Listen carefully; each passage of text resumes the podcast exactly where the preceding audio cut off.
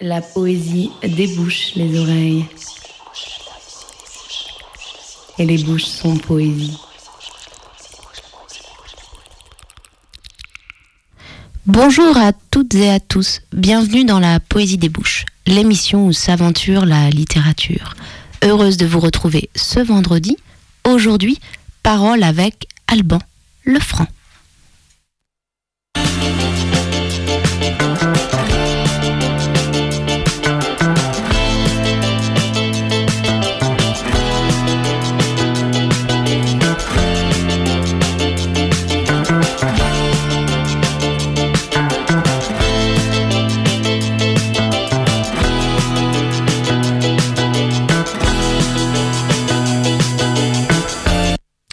Pour commencer cette émission, je vais vous lire le début de Jonathan Livingston Le Goéland de Richard Bach. C'était le matin, et lors d'un soleil tout neuf tremblait sur les rides d'une mer paisible. À une encablure du rivage, le bateau de pêche, relevant ses filets, invitait au petit déjeuner, et son appel transmis dans les airs attira mille goélands, virevoltant et se disputant les débris de poissons. Une nouvelle journée de labeur commençait ainsi. Mais seul, loin du bateau et du rivage, Jonathan Livingston, le goéland, s'exerçait. À une trentaine de mètres d'altitude, il abaissait ses pattes palmées, relevait son bec et s'efforçait douloureusement d'imprimer à ses ailes une plus forte cambrure. Cette cambrure freinait son vol. Il se sentait ralentir jusqu'à ce que sur sa tête, le vent ne fût plus qu'un léger souffle et que là, en bas, sous, lui, s'immobilise l'océan. Les yeux à demi fermés, retenant sa respiration, se concentrant furieusement, il s'efforçait d'incurver ses ailes un peu plus, un peu plus encore. Puis la perte de vitesse ébouriffait ses plumes. Il décrochait et tombait. Les goélands, nous le savons tous, n'ont jamais la moindre défaillance en vol. Ils ne connaissent pas la perte de vitesse. Tomber des airs, toute substantion enfuie, c'est pour eux la honte, c'est pour eux le déshonneur. Mais Jonathan Livingston, le goéland, sans la moindre vergogne, tordant à nouveau ses ailes, les cambrait en frémissant, ralentissant, ralentissant, pour s'effondrer encore en perte de vitesse. Jonathan Livingston, le goéland, n'était certes pas un oiseau ordinaire. La plupart des goélands ne se soucient d'apprendre, en fait de techniques de vol, que les rudiments, c'est-à-dire le moyen de quitter le rivage pour quitter leur pâture, puis de revenir s'y poser. Pour la majorité des goélands, ce n'est pas voler, mais manger qui importe. Pour ce goéland-là, cependant, l'important n'était pas de manger, mais de voler. Jonathan, Livingston le goéland aimait par-dessus tout voler.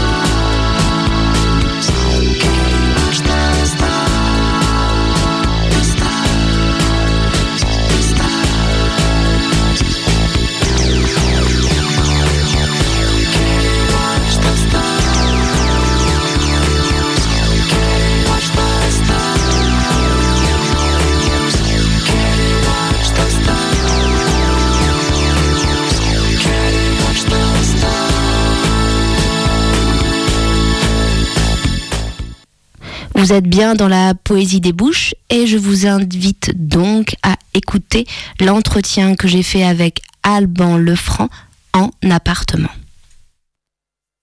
Bonjour Alban Lefranc. Bonjour Carole Bijou. Tu es écrivain, dramaturge et traducteur. Tu es né à Caen en 1975. Parmi tes romans, nous pouvons citer Fassbinder, La mort en fanfare, publié en 2012 chez Rivage. Si les bouches se ferment en 2014 aux éditions Verticales et ton dernier roman, L'homme qui brûle, paru en cette rentrée 2019 chez Rivage. Oui, Tu as également fondé la revue bilingue français-allemand La Mer Gelée en 2000. Alors la première chose que j'aimerais savoir, c'est que tu nous racontes comment tu as commencé à écrire. Ouh là là, c'est une question très vaste euh, et qui m'emmène assez loin, donc je ne sais pas si ça me d'y répondre. Euh, je pense que un, des jalons importants, il y en a eu beaucoup, mais un des jalons importants, je pense, ça a été la traduction. Et tu parlais de la mer gelée euh, tout à l'heure. Eh bien, euh, il y a eu vraiment un moment au tout début de la revue qui, a été fondée à Dresde, où il y avait vraiment ce désir de faire passer des textes, des textes français que je voulais communiquer sur lesquels je voulais échanger avec des amis allemands qui ne parlaient pas le français, donc je traduisais vers l'allemand, ce qui est très risqué, et mes traductions ne devaient pas être très très bonnes. Euh, l'inverse se produisait plus naturellement de l'allemand au français. Et là, il y a eu déjà vraiment une confrontation à la matérialité de la langue. Euh, dans quelle limite on, peut, on, peut, on, peut, la, on peut la déplacer, euh, des choses comme ça très concrètes, très matérielles, très sonores, très, hum, immédiatement. Enfin, ce qui est intéressant dans la traduction, c'est qu'on est, il n'y a pas la page blanche, quoi. On, a, une matière première qu'on doit déplacer, avec laquelle on doit, on doit scoltiner, qu'on doit, qu'on travailler, à savoir, par exemple, dans mon cas, l'original allemand pour le déplacer vers le français. Et ça a été sûrement un jalon important dans, le désir d'écrire, mais c'est pas si rare. Il y a beaucoup, enfin, il y a un certain nombre de traducteurs comme ça qui passent à l'écriture ensuite. Et du coup, toi, c'est la traduction non, il n'y aurait pas d'élément déclencheur précis. Non, non, non. C'est un, des jalons auxquels je pense parce que tu évoquais euh, la mer gelée. Mais il y en a certainement d'autres. Ça remonte à trop loin, tu vois. Ça remonte vraiment à l'adolescence. Donc. Euh, euh, après, il y a certainement des textes un peu déclencheurs, fondateurs. C'est ce que j'allais te demander justement. oui, alors comme ça à la volée, plutôt des, choses du roman français du 19e. Il y a eu Stendhal, euh, Le Rouge et le Noir, euh, il y a eu Le Voyage au bout de la nuit de Céline, euh, Apollinaire, des choses comme ça. Mais après, dans ces années-là, il y avait aussi la, découverte du cinéma. Moi, je, regardais beaucoup des films au cinéma de minuit et je découvrais des choses comme, Bergman ou, comme les films de Hitchcock. Enfin, et, du coup, c'était un continuum pour moi. C'était pas forcément écrire, c'était. C'était. Euh, comment dire il y, a ce très beau début euh, du, mépris de Godard, le, cinéma substitue euh, à notre regard un monde qui s'accorde à nos, désirs. Et, je pense qu'il y avait c'était des portes ouvertes sur d'autres mondes, les livres et les films et plus que la musique. Donc c'était des, des, des, points de fuite, des points d'échappée très importants. Euh, donc après, on a envie de les, prolonger, on a envie de, de, créer soi-même des mondes, mais tout ça a été assez confus. Hein. Alors tu as beaucoup travaillé, euh, je, on le précise là, euh, sur des vies imaginaires, j'ai envie de dire. Une, grosse une, grosse partie de ton œuvre qui travaille, bah, on parlait de Fassbinder tout à l'heure, il y a eu des choses aussi sur Mohamed Ali. Ouais. Euh, qu'est-ce qui t'in... Là, je... parce que tu, tu, tu, parlais de fuite, etc., ou, euh, ou d'échapper, de, point de fuite. Euh, qu'est-ce que tu cherchais dans ces vies imaginaires Allez, qu'est-ce que tu avais envie de... Ben, j'ai trouvé en tout cas des, des puissances. une des toutes premières, ça a été Fassbinder. Donc c'est un livre qui a connu plusieurs versions, puisqu'il a été d'abord publié en 2005 au Québec sous le titre Attaque sur le chemin le soir dans la neige, repris chez Rivage sous le titre Fassbinder, La mort en fanfare, il y a, il y a 7 ans, et puis là, il est réédité en poche. Euh, et puis quand on passe en poche, on peut se permettre de modifier deux, trois petites choses que, ce, que, ce que je ne me suis pas privé de faire. Donc le livre connaît du coup sa troisième version. Euh, et euh, chez Fassbinder, donc, qui est le premier livre que j'ai publié en tout cas, j'avais été très frappé par euh, sa capacité à faire des œuvres euh, à, partir de, à partir de situations de crise, à, Rilke disait qu'il faut faire des, qu'il faut faire des poèmes avec l'angoisse ou qu'il faut, qu'il faut, qu'il faut transformer l'angoisse en, en, objet, en poème, dit-il. de la même manière, Fassbinder a une capacité très étonnante à, recycler, à retraiter, à déplacer les choses qui le secouent, qui le ravagent. Euh, sur un plan personnel, mais également sur un plan politique. Et euh, un des films très déclencheurs pour moi, dans, le cas de Fassbinder, ça a été L'Allemagne en automne, qui est un, film entre documentaire et fiction, euh, avec un dispositif assez c'est pervers, j'ai envie de dire, où il se filme, mais on se doute bien que la caméra n'est pas là par hasard, on ne sait pas ce qui est monté, ce qui est fictionnel, ce qui est documentaire. En tout cas, il se filme lui-même au quotidien, avec son compagnon de l'époque, euh, Armin Mayer, euh, passant des coups de fil à droite à gauche, s'engueulant avec sa mère et réagissant à la situation de crise politique que traverse le, pays à ce moment-là, qui est traversé par une vague terroriste, qui se termine avec euh, l'assassinat ou le suicide des, des principaux membres de la fraction Armée Rouge. Donc face à cette espèce de, chaos, de crise violente, vraiment très très violente qui traverse la toute jeune démocratie euh, ouest-allemande, Fassbinder choisit vraiment de faire une œuvre extrêmement étonnante, extrêmement exhibitionniste à certains moments. On le voit se déplacer à poil euh, dans son appartement, etc. on est en, sachant qu'on est en 77 en Allemagne et que l'homosexualité est encore un délit, par exemple, euh, est encore puni par un article du code pénal allemand.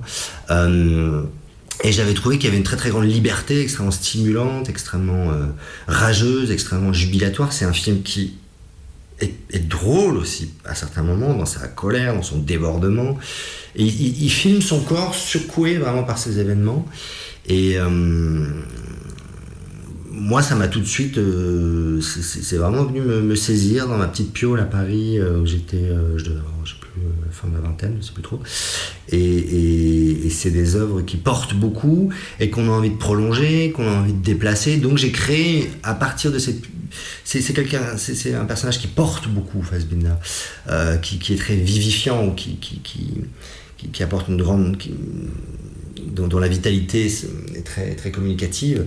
Et, à partir de, de là, voilà, j'ai créé une espèce de fiction, euh, à partir de, de, sa vie, une espèce de mythologie euh, de, l'artiste en toute puissance. Et, et, j'en ai fait un personnage de conte, presque un roi des zones, donc le, livre a plein d'exagérations.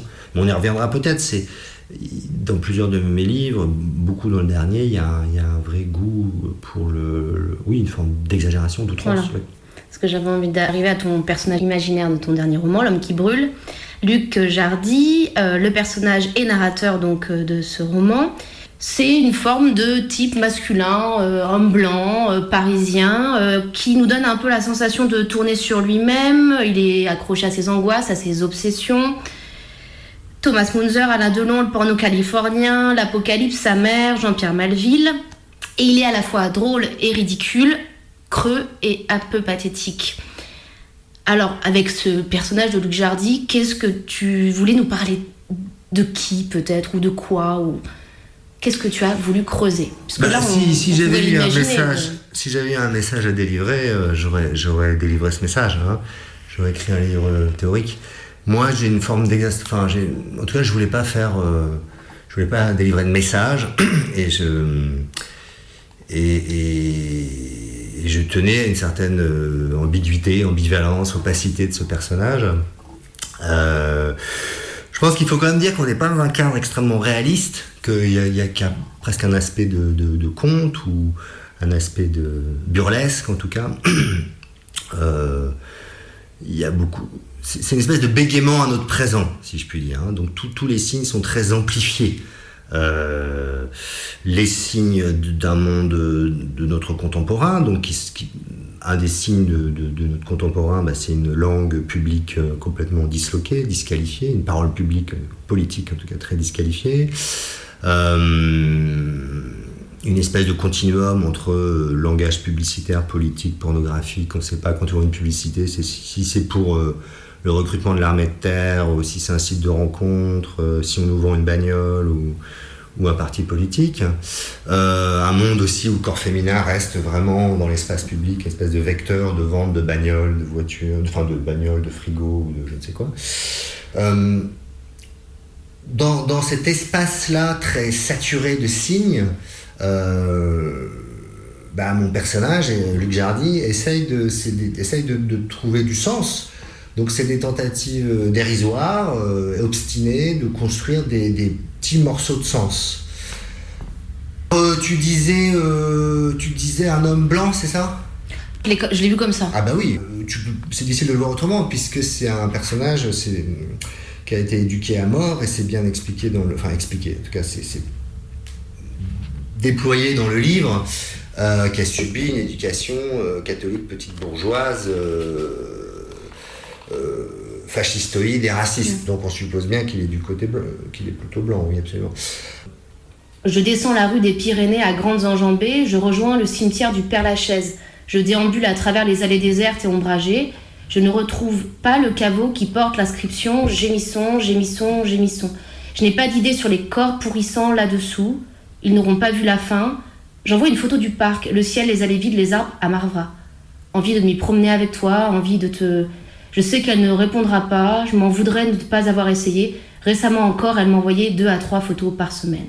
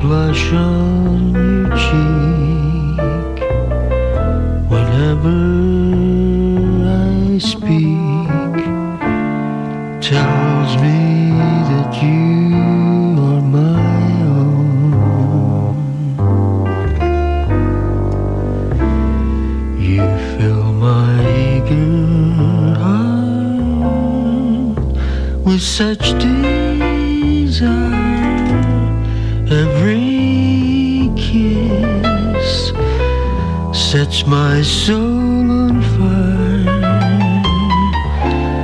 I give myself in sweet surrender.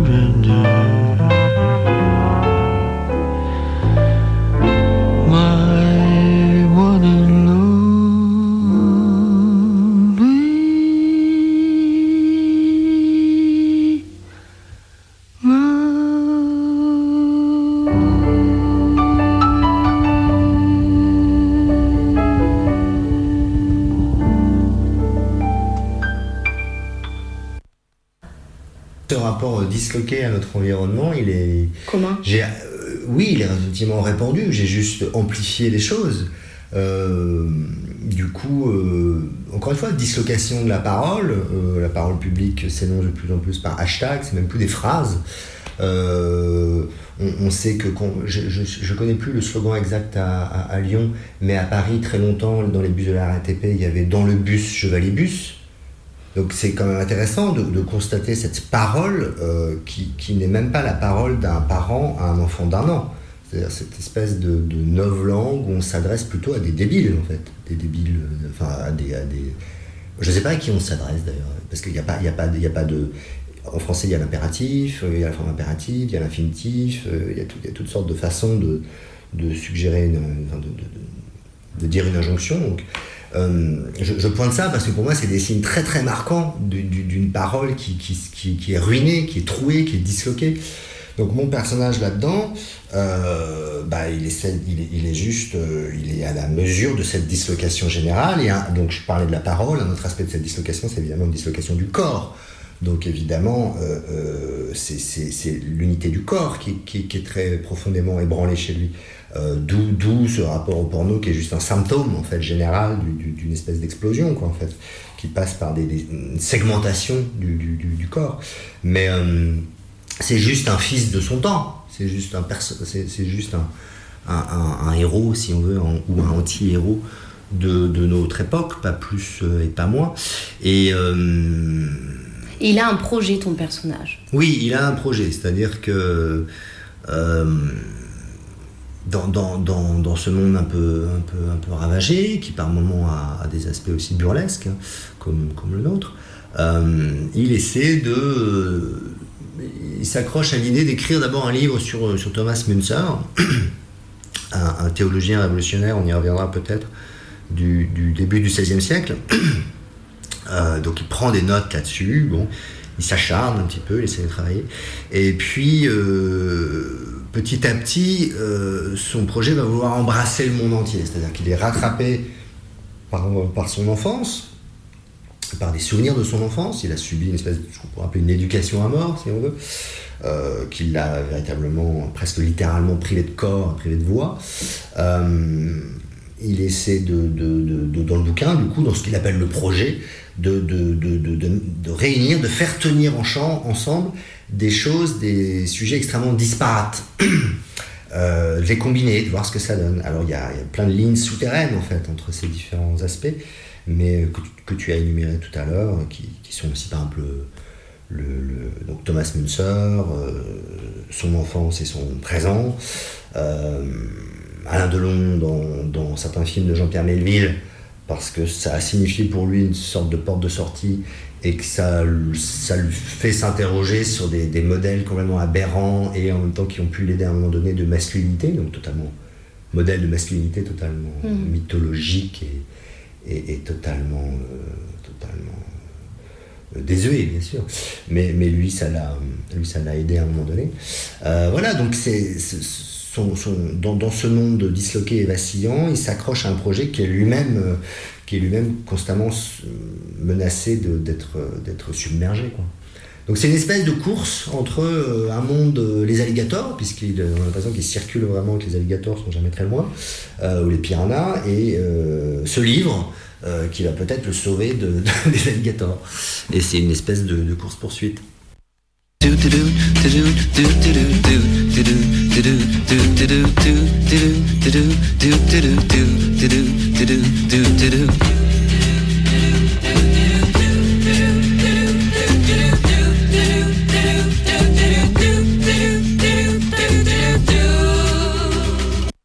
Alban Lefranc, tu vas nous lire un extrait donc, de ton roman euh, L'homme qui brûle.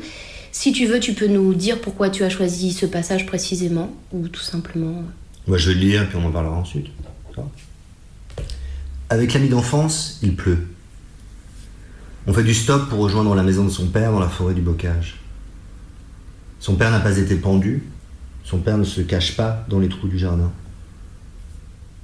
On monte dans une voiture à la sortie de Saint-Lô qui nous dépose au fond d'une sorte de cuvette. On se poste à un minuscule rond-point.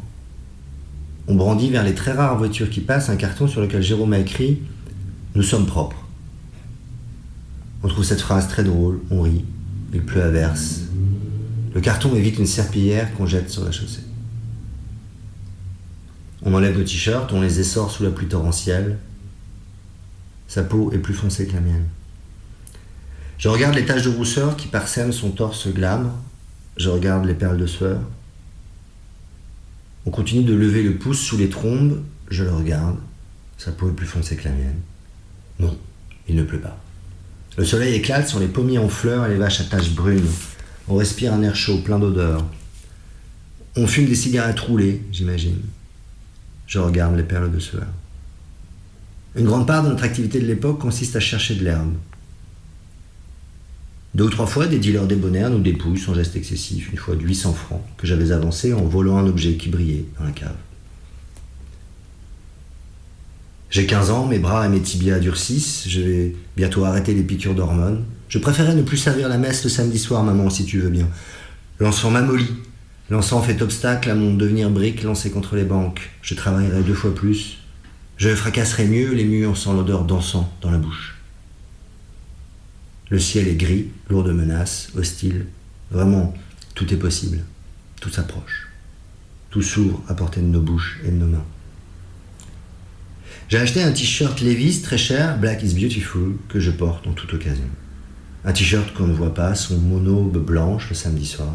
C'est mon seul vêtement de marque, j'en suis fier. J'ai dû économiser longtemps. Je me sens tout à fait Black is Beautiful. Tous les jours. Avec mon t-shirt Levi's Black is Beautiful, je suis plus fort et plus vrai. Je suis moi-même, enfin. Jérôme préfère je ne porte pas le Borsalino Alain Delon quand on sort ensemble. J'ai les cheveux longs comme Jérôme, mais des poils ont poussé sur ma poitrine et mes joues. On va bientôt quitter ce pays de plouc. On s'apprête à croiser le chemin de riches héritières dans un bar de la côte à Deauville ou Cabourg qui nous emmèneront à Paris. On visualise les jupes des héritières quand elles s'approchent de nous à une terrasse et nous payent un verre. Elles portent des vêtements de marque, des choses chères. Les héritières vont par deux toujours. Jérôme, plus Jérôme, plus expérimenté, lance ses filets vers la brune à l'allure des vergondés, moi vers la blonde fragile. La voix de Jérôme sur le rond-point décrivant les cuisses des héritières sous leurs jupes suscite les cuisses, les jupes, les bières blanches qu'elles nous payent. L'ivresse, la puissance. La brune roule une pelle à Jérôme, la brune est la bonne nouvelle qui s'incarne, la blonde rit bêtement mais je ne désespère pas. Je leur parle de Stendhal, je leur parle du traité de Maastricht, je leur parle de mes excellentes notes en français et en mathématiques. Je ne parle pas de l'église Saint-Étienne le Lapidé, pas de l'encens dans la bouche, pas de l'eau blanche. J'ai mon t-shirt Black is Beautiful, une classe naturelle, personne ne peut soupçonner que j'agite avec le poignet un encensoir à l'église. La brune sent le parfum subtil, la maîtrise intégrale des codes, Jérôme est à la hauteur. Dès que la voix de Jérôme s'interrompt, le souvenir s'arrête net, comme tous les autres souvenirs. C'est un âge flou, Aussitôt éclos, les souvenirs se rétractent, filent dans un trou comme une famille de taupes, comme papa pour chasser par maman. On a dû monter dans un tracteur, on a dû monter dans un tracteur qui passait, ou continuer à pied. Rien autour du souvenir, presque rien dans le souvenir, comme s'il ne s'était rien passé. Demeure l'image de nous deux, adolescents, sous la pluie ou le soleil. Les taches de rousseur qui parsèment son torse, au fond de la cuvette, dans une campagne vallonnée du bocage normand. Des pommiers, l'herbe foisonnante, le monde ruisselle, tout se précipite vers nous. C'est un très beau passage, déjà, Alban, le front. Je suis très contente que tu aies choisi ce passage parce que je trouve que là, on se sent. Il y a beaucoup d'émotions en fait. Hmm. Euh, il y a le rapport à. On comprend qui était Luc Jardy adolescent, il y a le rapport aux souvenirs.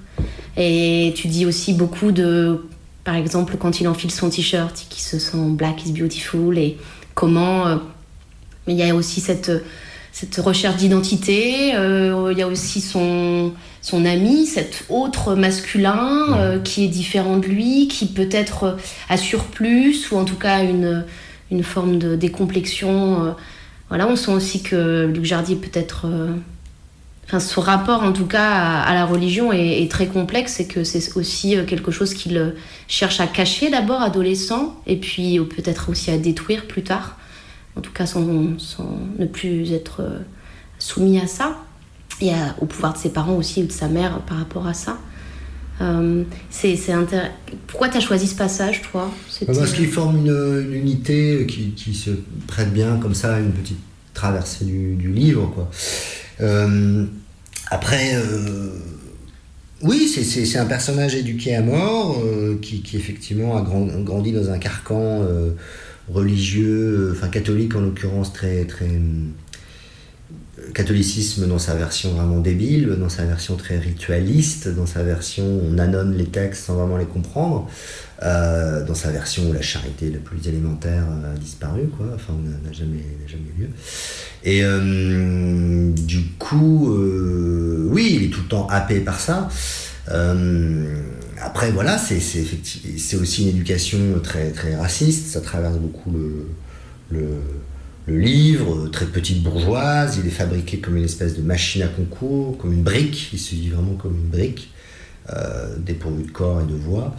Donc euh, là, il, accroche plusieurs fils euh, d'Ariane pour s'échapper, euh, de manière un peu comique ou de manière un peu très décalée. Ce, t-shirt Black is Beautiful sur le, sur, le petit blanc perdu du bocage normand. Voilà, mais c'est des, des, des, signes que le. Voilà, ici, comment dire, il. Ouais, il, a, il, a, il, s'accroche au bouée qu'il peut, quoi. Et puis, il y, a un fil dans le livre, ça m'a paru après coup, mais c'était pas délibéré, mais euh, évidemment celui de la parole. Enfin, donc, euh, sa parole est, constamment trouée dans le livre, il perd ses mots, et il imagine qu'il va les retrouver dans le corps de sa mère à un certain moment. Et euh, il y a toujours l'idée, il a quand même à la fois donc cette parole est menacée, trouée, etc. Parole publique, parole du monde extérieur constamment disloquée, lui-même perd mots, et en même temps constamment confiance dans les pouvoirs de la parole. Donc c'est un être, euh, comment dire, là, on le voit bien, c'est Jérôme qui suscite brusquement les deux jeunes filles qui, qui, vont, les, qui vont vraiment les tirer de l'ornière. C'est marrant parce que on sait bien le, schéma sexiste on a pu éduquer les filles sauvées, euh, sauvées par le prince charmant qui passe. Là, de manière inversée, c'est les deux garçons qui imaginent que c'est les deux princesses qui vont mmh. venir les tirer du caniveau, quoi. Enfin, les tirer de leur, leur, de leur non-être, quoi, de leur ennui le plus profond. Et c'est la parole qui suscite ça.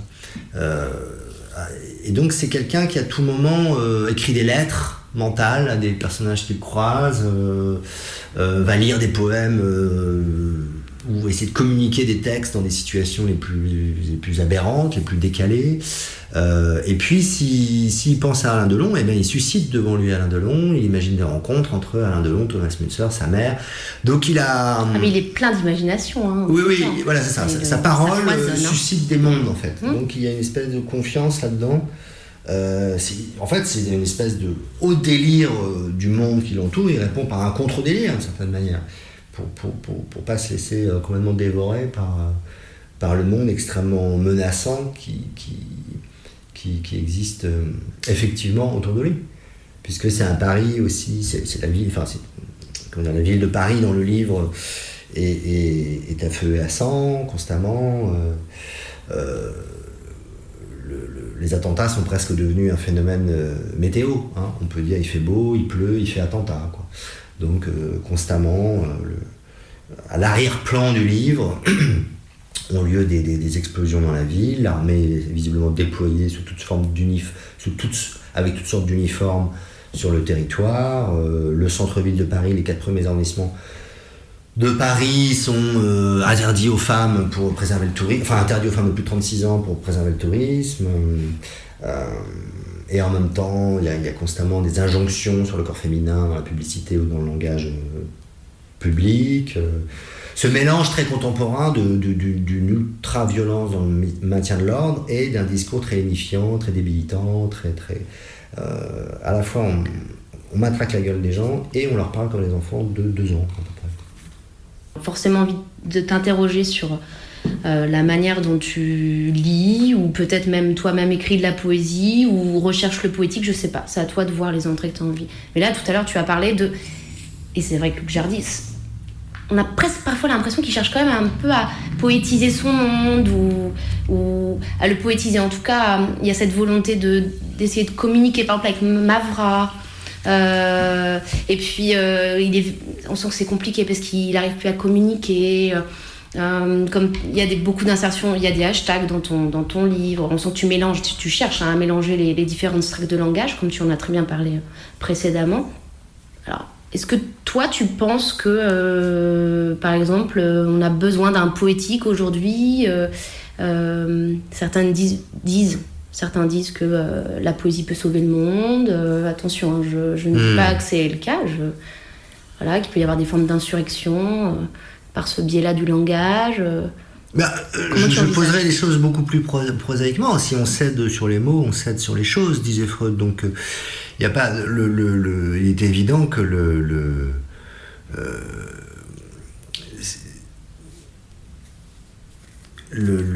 l'asservissement ou, l'aliénation passe aussi par, euh, par le langage, énormément. Euh, on est vraiment très précisément dans une période 1984, quoi, dans, le, dans, l'univers, enfin on n'est pas très loin en tout cas de l'univers imaginé par Orwell, avec ses fameux slogans, la guerre c'est la paix, la liberté c'est l'esclavage, l'ignorance c'est la force. Euh, on fait un débat national, on tire sur les gens, à la LBD, quoi. Donc, bon.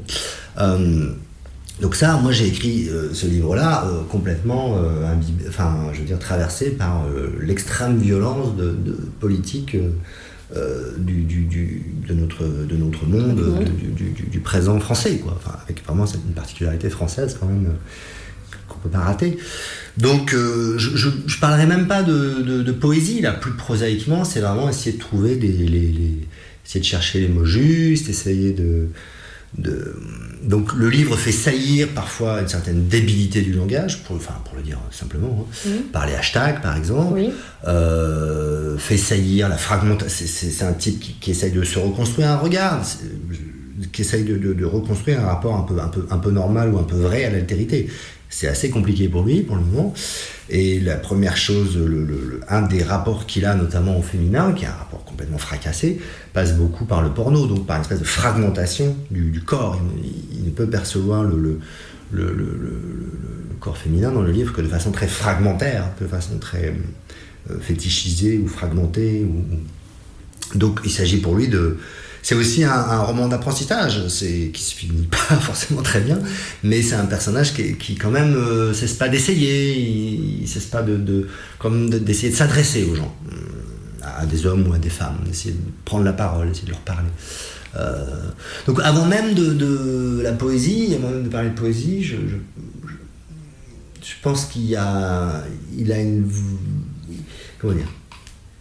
Il y a à la fois faire saillir, euh, enfin déjà l'effort de, dire le présent, dans mes livres précédents, je traitais de périodes quand même très antérieures, sauf dans le Piala, qui allait jusque dans les années 80. Bon là, j'ai essayé de, de d'émerder avec ce, monde contemporain qui, nous, submerge. Donc c'est pour ça que j'ai opéré une espèce, de, espèce, de, petit déplacement, une espèce de petit bégaiement à notre présent, que les, les signes sont sont très outrés. Hein. Euh, un enfant disparaît pendant deux heures, euh, enfin disparaît, sort de l'école pendant deux heures, c'est le branle-bas de combat et on se demande s'il a été violé ou converti à l'islam. Donc c'est une espèce de, à la fois quelque chose de, burlesque, de, grotesque, mais une espèce de tous les signes sont très outrés. Euh. Une grosse nappe de brouillard, je dirais. Ouais. Oui, oui. Mais qui était ma façon de, de, décrire ou de parler du, du présent. Alors par puisque tu parles de poésie, euh, oui, lui, lui, ce qu'il va chercher, euh, un, des, trucs auxquels il s'accroche, qui est très bizarre aussi, qui est très décalé, c'est euh, la, traduction de la Bible par, par qui est quelque chose de pas, très, connu, mais qui est quelque chose de très passionnant. et, du coup, Méchonique, pour aller très vite, c'est un traducteur vraiment exceptionnel de, plusieurs livres de la Bible, du Pentateuque notamment, et des psaumes. Mais il est allé, il est allé, il a fait une œuvre de poète avec ça. Donc euh, c'est un peu l'œuvre de sa vie. Hein. Et euh, donc le texte, à plusieurs moments, cite des passages traduits par Méchonique. Et ce, qui fait, ce, que, ce que fait Méchonique, c'est qu'il fait surgir l'espèce de puissance du poème avant la récupération, euh, avant le dogme en fait. il, redonne une espèce de puissance poétique à cette, à cette, à cette il redonne à cette parole sa puissance poétique avant qu'elle soit, avant qu'elle devienne la religion des maîtres de forge ou des puissants, quoi, tout simplement. Donc là, les endroits peut-être où il y a véritablement à proprement parler du poème qu'on peut repérer comme poème, c'est euh, les quelques citations que mon personnage fait de la traduction de la Bible par Méchanique. Alexandre m'aurait laissé un mot s'il était parti chez sa mère, je suppose. De son écriture appliquée de contemplatif élevé au-dessus des préoccupations matérielles. Il a gagné, une fois de plus. C'est moi qui vais nettoyer. M'agiter comme Marthe dans l'évangile de Luc, ménagère soumise et affairée. Je fais couler l'eau brûlante sur la vaisselle amoncelée en l'évier. Je brosse les assiettes comme si je tenais sa tête contre les poils en crin rêche. J'abandonne la vaisselle et décide de me lancer dans la collecte des saloperies dispersées sur toutes les surfaces et à toutes les hauteurs, avec des sachets de cacahuètes, des restes de pizza et des canettes de bière. Piles de journaux, prospectus, des pièces d'auteur, dont je n'avais jamais entendu parler, un certain Mathieu Vaudu, par exemple, convie les spectateurs à une expérience citoyenne des jours redoutables imminents, des tracts politiques aux titres obscurs, pour une refondation du bloc républicain, grand meeting du parti de la justice forte. Les mains gantées, je jette tout ça dans un sac poubelle 100 litres à double fond et anse renforcée. Je prends la décision soudaine et irrévocable de jeter le tapis jaune pisse du couloir qui n'a pas dû être lavé depuis notre installation. Je le roule à travers des nuages de poussière. Je le pousse à coups de pied contre la porte d'entrée en jetant à mi-voix des connards, connards, ah, le sale connard, connardo. Absence du nom du père, psychose, m'a-t-il cité Lacan une des dernières fois que nous nous sommes parlé. Le connardo. Tu devrais lire le mythe individuel du névrosé, je dois avoir ça quelque part, ça te ferait du bien. Je l'aurais bien giflé s'il n'était pas si grand, sa tête à hauteur de l'ampoule du plafond, surplombant là-haut les confusions humaines, pur et sublime esprit, synthèse des derniers jours de l'humanité. Connard, connard, connard. Nous partageons l'appartement de la rue des Pyrénées depuis 15 ans. J'avais d'abord cru que sa dépression, le puits sans fond de sa dépression, d'où il sort la tête parfois, me revigorerait comme un petit vent sibérien, que mon rôle obligatoire de bout en train me rehausserait à mes propres yeux. Mais sa lenteur, son affreuse lenteur, ont eu raison de moi? Je risque de glisser à mon tour dans son puits, de compatir, je m'enfonce. C'est faux, lui avais-je répondu. Lacan déconne complètement, le nom du père, c'est n'importe quoi. Et je t'interdis de faire le prof avec moi. Enfant, certes, j'avais peur de marcher sur le père, souvent caché sous une table ou sur les seuils, minuscule et navré. Comment t'appelles-tu? demandai-je au père. Ne serais-tu pas le père? Non, non, répondait-il, en fuyant plus loin sur ses pattes nerveuses et fébriles. Non, non, je ne sais pas, laissez-moi tranquille. Et il détalait sous la porte. il creusait aussi des trous dans le jardin, des dizaines de trous de taupe. Il avait ses repères, ses habitudes, on ne le dérangeait pas. Un regard posé sur lui à l'improviste suffisait à le blesser jusqu'au tréfonds. Il gémissait bruyamment. Je suis fragile, chuchotait-il. Je suis fragile, chuchotait-il caché derrière les roseaux près de la mare, je suis malheureux. Nous faisions semblant de ne pas le voir. Une fois, avec un ami, j'avais réussi à le coincer entre deux portes avec un filet à papillons. Avec un ami Mais quel ami a mis les pieds dans la maison? Même Jérôme n'a jamais eu le droit d'entrer dans la maison. Saisi tout vif, dans le filet, le père acceptait son sort. N'essayez pas de se débattre, de de la tête. Il n'osait pas nous faire le coup des larmes dans ses grands yeux bleu-gris de salopard. Ce jour-là, il avait répondu à toutes les questions l'une après l'autre, sur la guerre d'Algérie, sur sa sexualité bizarre, sur sa rencontre avec maman, sans en oublier aucune, en nous regardant dans les yeux. Il s'était beaucoup excusé. On avait accepté de ne pas le dénoncer, à condition qu'il ne se montre pas trop. Mais quand? Mais quel ami a jamais mis les pieds dans la maison?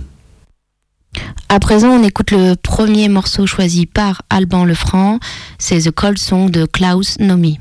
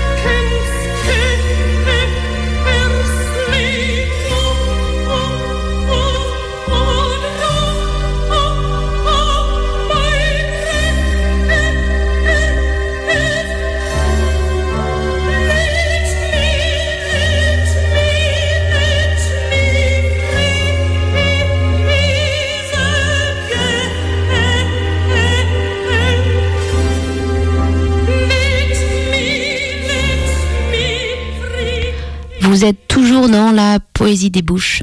Maintenant, je vous invite à écouter les voix de la comédienne Anne de Boissy et du comédien Loïc Rescanière pour quelques minutes de morceaux choisis par leurs soins. Aujourd'hui, un extrait de la pièce de théâtre inédite 71 ans de fragments d'Anna Khalil, traduit de l'anglais par Renan Mansec et publié dans la toute nouvelle revue La Récolte. Fragment 2010. Dans un bureau. Un homme occidental, employé d'une association caritative, discute avec une fonctionnaire israélienne. Tous les deux ont une liste à la main qu'ils consultent régulièrement. Quoi d'autre? Du produit WC, Ok, des lingettes pour bébé, ok. des produits d'hygiène féminine Des tampons? Et des serviettes hygiéniques. Ok, Du dentifrice, ok, des brosses à dents, ok, des éponges de bain, ok, des bougies, ok, des couvertures, ok, de l'eau minérale, ok, des peignes en plastique, ok, des manches à balai, ok, du thé, ok. du café, Euh, ah oui, c'est là. Ok, du thon en conserve, ok, des haricots en conserve, ok. de l'ananas en conserve. Non, désolé. Quoi? Vous ne pouvez pas faire entrer ça. Pourquoi? C'est écrit ici. Je ne peux pas faire entrer d'ananas en conserve. Et non. Et des pêches en conserve Non, désolé, pas de fruits en conserve. Ah d'accord. Ok. Donc le thon et les haricots en conserve, ça marche, mais pas les fruits en conserve. C'est ça, pas de fruits en conserve. D'accord. Ok, donc je vais... euh, Vous allez devoir les décharger. Autre chose? Encore quelques petites choses, oui. Continuez alors. Du tahini, Oui, du zaatar, oui, des olives, oui, des pâtes, oui, des graines de sésame, oui, du poivre noir, oui. du sel, Euh, attendez. Non, euh, je vois pas ça là. pas de sel. Je crois pas, non. Oh, c'est bizarre. Je peux vérifier si vous voulez. Merci. Et le bouillon de volaille en poudre Oui, c'est bon. Et j'ai quelques habits, Bien sûr. des chaussures, Très bien. et du chocolat et des jouets, et c'est tout. Non. Non. Non. Vous ne pouvez faire entrer ni l'un ni l'autre. Je vais vérifier pour le sel.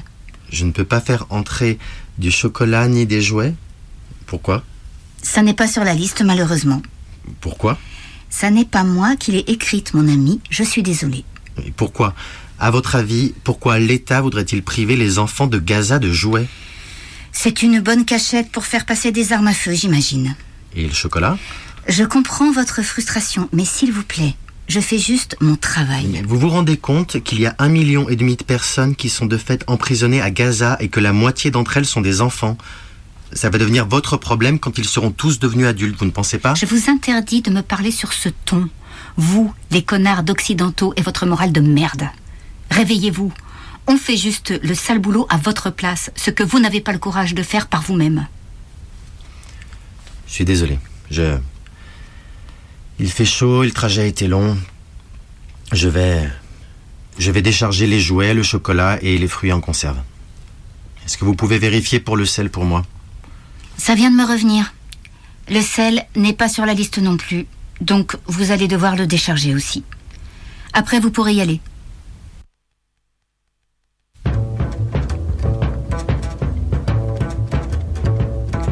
Ce sera tout à fait comme à la radio. Ce ne sera rien, rien que de la musique. Ce ne sera rien,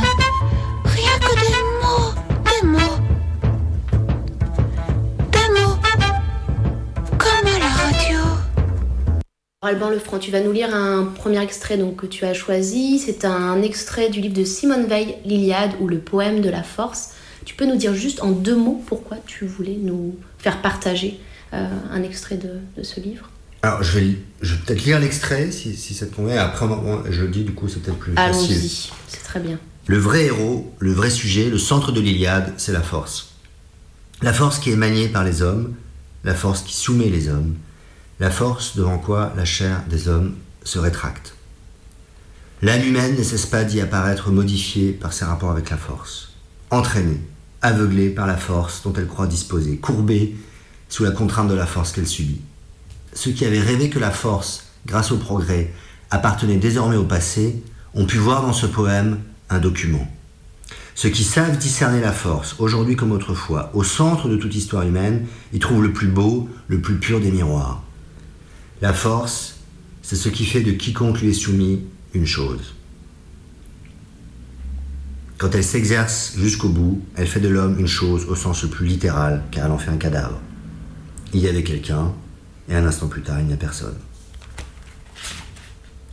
Le héros est une chose traînée derrière un char dans la poussière. Plus poignante encore tant le contraste est douloureux et l'évocation soudaine, aussitôt effacée, d'un autre monde. Le monde lointain, précaire et touchant de la paix, de la famille. Ce monde où chaque homme est pour tous ceux qui l'entourent ce qui compte le plus. Certes, donc là, euh, à plusieurs moments, Simone Veil cite des extraits de l'Iliade que je ne reprends pas. Certes, il était loin des bains chauds, le malheureux. Il n'était pas le seul. Presque toute l'Iliade se passe loin des bains chauds. Presque toute la vie humaine s'est toujours passée loin des bains chauds. La force qui tue est une force, la force qui tue est une forme sommaire, grossière de la force. Combien plus variée en ses procédés, combien plus surprenante en ses effets est l'autre force, celle qui ne tue pas, c'est-à-dire celle qui ne tue pas encore. Elle va tuer sûrement, ou elle va tuer peut-être, ou bien elle est seulement suspendue sur l'être qu'à tout instant elle peut tuer. De toute façon, elle change l'homme en pierre. Du pouvoir de transformer un homme en chose en le faisant mourir procède un autre pouvoir, et bien autrement prodigieux, celui de faire une chose d'un homme qui reste vivant. Il est vivant, il a une âme, il est pourtant une chose. Être bien étrange qu'une chose qui a une âme. Étrange état pour l'âme. Qui dira combien il lui faut à tout instant pour s'y conformer, se tordre et se plier sur elle-même. Elle n'est pas faite pour habiter une chose. Quand elle y est contrainte, il n'est plus rien en elle qui ne souffre violence. Un homme, désarmé et nu, sur lequel se dirige une arme, devient cadavre avant d'être touché. Merci Alban. Alors tu veux nous en dire euh, quelques mots bah, très, brièvement, c'est un, j'ai pris des textes que, je lis en ce moment et, et euh, euh, ou qui m'avaient marqué à certains moments. bah, je trouve que c'est un texte tout à fait sidérant est, extrêmement simple sur, dans, la, dans, la, sa, sa, capacité à, suivre vraiment avec beaucoup de précision, bah oui, la, la, la, destruction d'un la destruction de, de, l'homme par la force et c'est euh, moi je décris un, personnage qui d'une certaine manière a été éduqué à mort. Donc euh, donc du coup, le, oui, je... Quand tu dis éduquer à mort, tu veux dire, euh, tout à l'heure tu parlais de catholicisme chez lui, tout ça. Éduquer à mort, c'est... Euh... Ben, c'est pas de corps et pas de voix, tout simplement. Voilà, hein. euh, c'est pour ça qu'on n'est pas dans un cadre réaliste, tout à fait réaliste non plus. Les choses sont un petit peu amplifiées, mais euh, c'est aussi un roman d'apprentissage parce qu'il essaye de. Il se dépêtre pour pour avoir une. Oui, pour trouver un corps, enfin pour se retrouver trouver un corps. Il y a un, passage où il dit voilà, euh, on m'adresse la parole et je suis, je suis brique, alors il faut que je retrouve un peu de chair dans la brique. Et, euh, si pas de corps, donc pas de voix. Après, tout ça, et, euh, s'accompagne aussi d'une forme de burlesque, évidemment, hein, parce que sinon on serait juste dans la pure atrocité, ce serait pas très intéressant. Et du coup, dans, ce côté extrêmement minéral, enfin devenir pierre ou devenir chose que, décrit euh, Simone Veil, mon personnage, il croise, c'est-à-dire qu'il croise euh, sur l'écran de télévision qu'il y a chez lui, il croise, euh, il croise le personnage d'Alain Delon dans le Samouraï, qui lui-même est très cadavérique, mais qui est déjà un peu plus vivant que lui, et ça, ça l'aide. Donc il y, a quelque chose, il y, a quelque chose un peu burlesque parce que trouver comme modèle de vie le personnage joué par Delon dans, dans Samouraï, c'est c'est pas forcément la, meilleure chose à faire. Mais bon, c'est quand même un début après. Et voilà, on se compte, il, se enfin, doit bien se contenter de ce qu'il trouve dans la situation où il est. La seconde musique choisie par Alban Lefranc est le titre de Robert Wyatt, Alifib.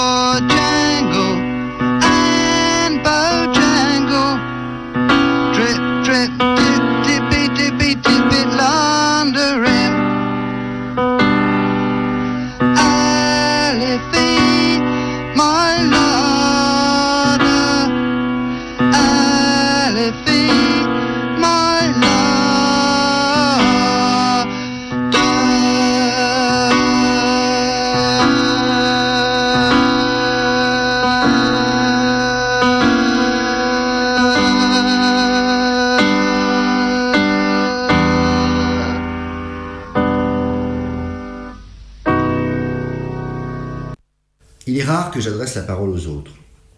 Cependant, je réponds volontiers. À cet égard, je me suis étonné derrière moi, étonné de moi-même. Il est évident que l'âge me rend meilleur. Si cette tendance perdure, la vieillesse fera de moi un saint homme. Il m'est arrivé quelque chose de terrifiant lors d'un mariage. Entrer dans les détails ne me paraît pas à propos. Je préfère ne pas perdre le fil pour une fois. Je préfère ne pas faire le moindre commentaire, ne rien dire du mariage qui a été l'occasion de cette situation terrifiante que je n'ai pas trop mal gérée dans le fond. Il y avait une femme assise sur une chaise en fer forgé. Sa solitude et son calme contrastaient avec la volubilité des autres personnes qui étaient agglutinées contre la table où il y avait le champagne et des morceaux de pain de mie tartinés de la tapenade et dans des bols de toutes petites tomates. Je suis allé vers elle, mais vraiment ce n'est pas dans mes habitudes de me montrer aussi ouvert. Je lui ai tendu la main, on s'est serré la main. Tout de suite, j'ai embrayé en lisant mon prénom et mon nom et ma date de naissance et mon numéro de sécurité sociale que je connais par cœur depuis toujours comme beaucoup de choses. C'est un des rares avantages de mon handicap dont je ne tiens pas à parler. Elle a dit son prénom, son prénom seulement. Elle n'était pas jeune, elle avait l'air géniale. On se regardait fixement. Nous allions bien ensemble. Non pas à cause de nos habits, qui n'étaient pas bien assortis. On allait bien ensemble en raison de nos visages qui se mariaient bien, il me semble. Et puis à cause de la diction, d'un parler lent. Elle est iranienne, ça lui donne une excuse. Nous parlions en français. Comment j'ai su qu'elle était iranienne? J'anticipe ta question. C'est par son prénom que je l'ai su, un prénom que je n'avais jamais entendu nulle part. J'ai demandé quelle en était l'origine et c'est de ça que notre conversation est partie, du prénom qui nous a conduit en Iran. Je me suis assis à côté d'elle. Nous avons commencé à parler. Elle ne faisait rien pour me séduire. Il n'y avait pas d'embarras de ce fait. Elle m'était agréable. Je la sentais loin. Cela peut-être parce qu'elle était seule et qu'elle tenait à sa solitude. J'ai évoqué un écrivain iranien que je n'ai jamais lu, mais qui est un phénomène, paraît-il. Et tous les Iraniens le connaissent, certains lui vouent un culte, dit-on. Il a fait des films aussi, à certaines époques. Elle a préféré parler d'autre chose. Je crois qu'elle craignait d'être embarquée dans une discussion culturelle. Alors je déteste ça, moi aussi. Mais il arrive que je m'y adonne, surtout quand je ne sais pas comment avancer à quelqu'un. Ça, elle ne pouvait pas le savoir, on ne s'était encore jamais parlé. Je suis revenu à ce Golestan, l'écrivain iranien que je n'ai pas lu. Si je l'ai évoqué lui, qui ne m'importe pas beaucoup, c'est pour creuser un petit périmètre de ma prodigieuse mémoire où je savais plusieurs choses enfouies. Certes, la puce me rend plus performant de manière générale, elle a aussi ses désavantages et il m'a fallu la rôder quelques mois pour m'en apercevoir. Je bénéficie de capacités supérieures à mes camarades qui n'ont pas encore été augmentées, ça c'est le bon côté. Je retiens tout ce qu'on me dit, je peux répéter sans la moindre erreur des choses et des idées qui m'ont été exposées avec précision ou même vaguement dans le brouhaha d'un dîner, ce qui est appréciable. On gagne du temps, le travail avance, on est satisfait de moi. Oui, mais la puce crée des problèmes dans ma vie personnelle qui est dorénavant très réduite, il faut bien le dire. Merci Alban. Alors c'est un extrait de une chose sérieuse de Gaël Obliégui, paru chez Vertical. Et là, c'est ce que tu lis en ce moment, justement? Alors, je, l'avais lu déjà il y a quelques temps, puis je le reprenais en ce moment. Et bah, moi, ce qui me frappait beaucoup, c'est euh, voilà, c'est la capacité à brosser très vite une situation, un mélange de drôlerie, d'étrangeté, euh, une forme aussi très souveraine dans le récit. Euh. Merci. Et puis, voilà, une espèce d'avenir proche, visiblement, un peu effrayant. Alban Lefranc pour donc clore notre entretien. La question de l'émission La poésie des bouches, si tu étais un poème, quel serait-il? Eh bien, je serais Zone d'Apollinaire, euh, qui est un très beau texte de simultanéité, en fait. Euh, c'est quelqu'un qui, marche et qui, et qui, et qui il y a presque un univers par phrase qui, convoque comme ça par la, par la mémoire et puis par la puissance de la parole des, des, univers euh, différents avec des choses. Et c'est aussi très prosaïque, euh, avec ce dernier vers qui dit euh, soleil, adieu soleil, attends, adieu, adieu soleil, coup coupé. très beau poème. Mais aussi de quelqu'un qui. Ce que j'aime beaucoup dans ce texte, c'est cette capacité à constamment de mémoire, mais de chaque, chaque vers suscite un, suscite un autre monde, suscite une autre situation, et télescope constamment.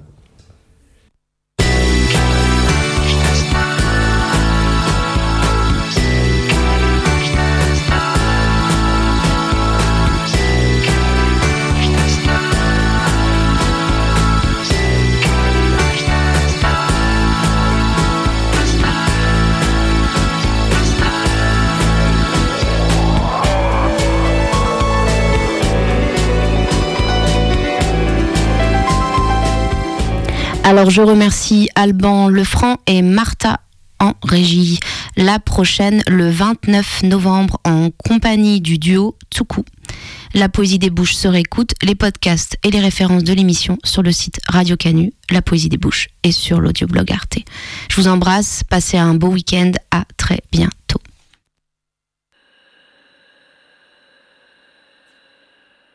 La poésie débouche les oreilles.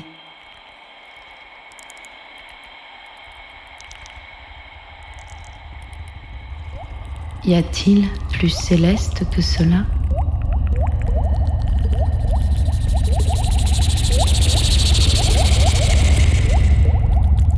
Une voix.